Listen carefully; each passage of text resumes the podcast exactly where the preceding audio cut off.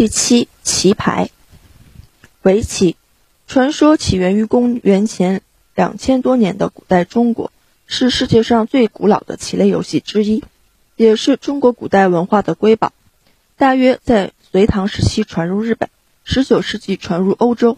明治维新以后，围棋在日本有很大的发展，号称国际。从一九七九年开始，日本每年举行一次世界业余围棋锦标赛。目前，欧美有三十多个国家开展围棋运动，围棋正在逐渐走向国际化。目前，国际性围棋比赛主要有世界业余锦标赛、富士通杯与应氏杯赛。中国从一九五六年起把围棋列为国家体育项目。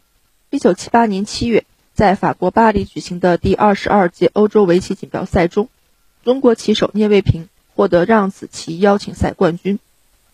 这是中国棋手首次访问欧洲。一九七九年三月，在东京举行的第一届世界业余围棋锦标赛中，中国围棋高手聂卫平和陈祖德分获冠亚军。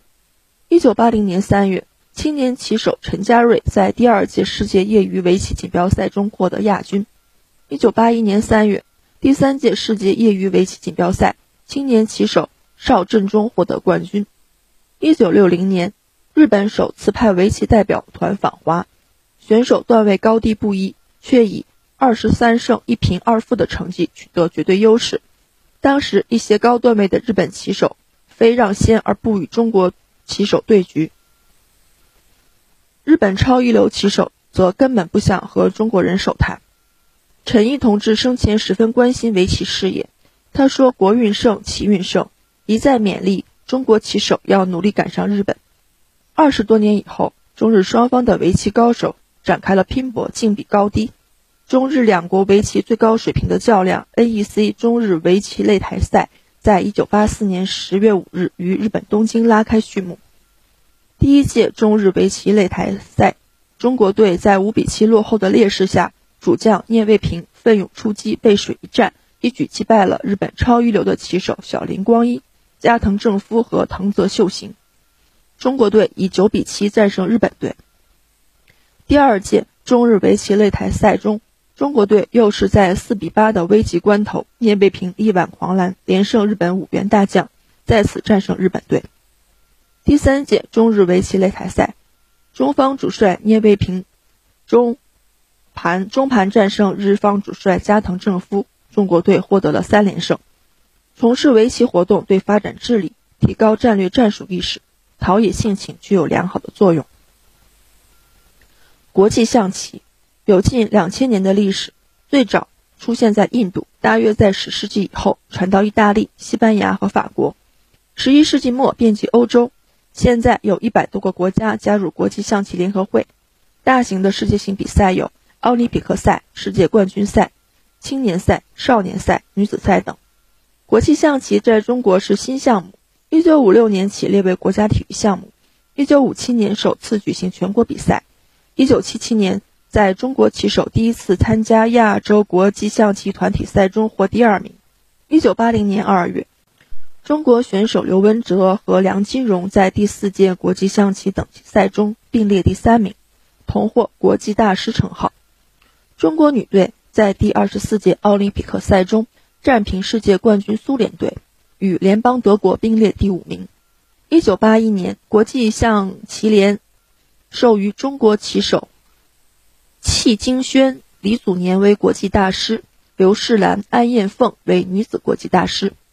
国际象棋对抗性强，变化多，趣味浓，既有科学性，又有艺术性和竞技性，能开发智力，锻炼逻辑思维和辩证分析能力，培养顽强沉着、机智勇敢的意志品质。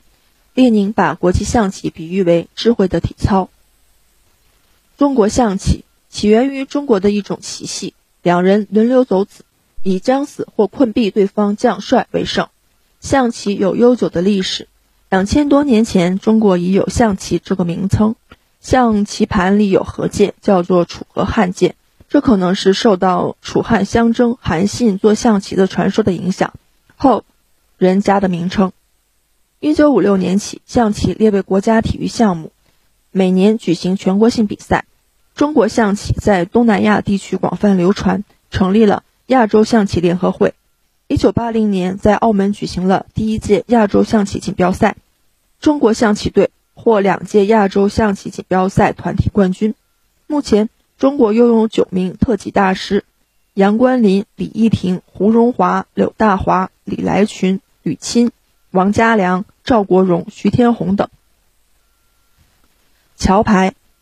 十六世纪时，英国流行的一种称为凯旋的扑克游戏，这是桥牌的前身。比较早的竞教棋牌和目前流行的订约桥牌，都是从早期的凯旋和惠斯特棋牌游戏演变而来。十九世纪八十年代起流行惠斯特桥牌。一九零四年，竞教棋牌问世，每一牌手都能竞相叫牌，以确定花色主牌。一九二五至一九二六年，美国人 H.S. 范德比尔特在竞叫牌的基础上，创造了订约桥牌，增加了局况和满贯的奖分。一九五零年，在百慕大举行的第一次世界桥牌锦标赛中，冠军的奖品是百慕大杯，所以叫世界桥牌锦标赛为为百慕大杯。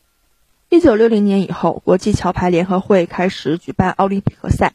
一九七四年，在意大利威尼斯举行第一次世界女子桥牌团体赛，冠军奖品是威尼斯杯。从一九七八年起，中国桥牌队与国外的桥牌队建有交往。一九八零零年六月，上海和北京桥牌队参加了香港国际桥牌邀请赛。一九八一年三月，在上海举办了国际桥牌邀请赛，有世界十四个国家和地区的二十个队参加。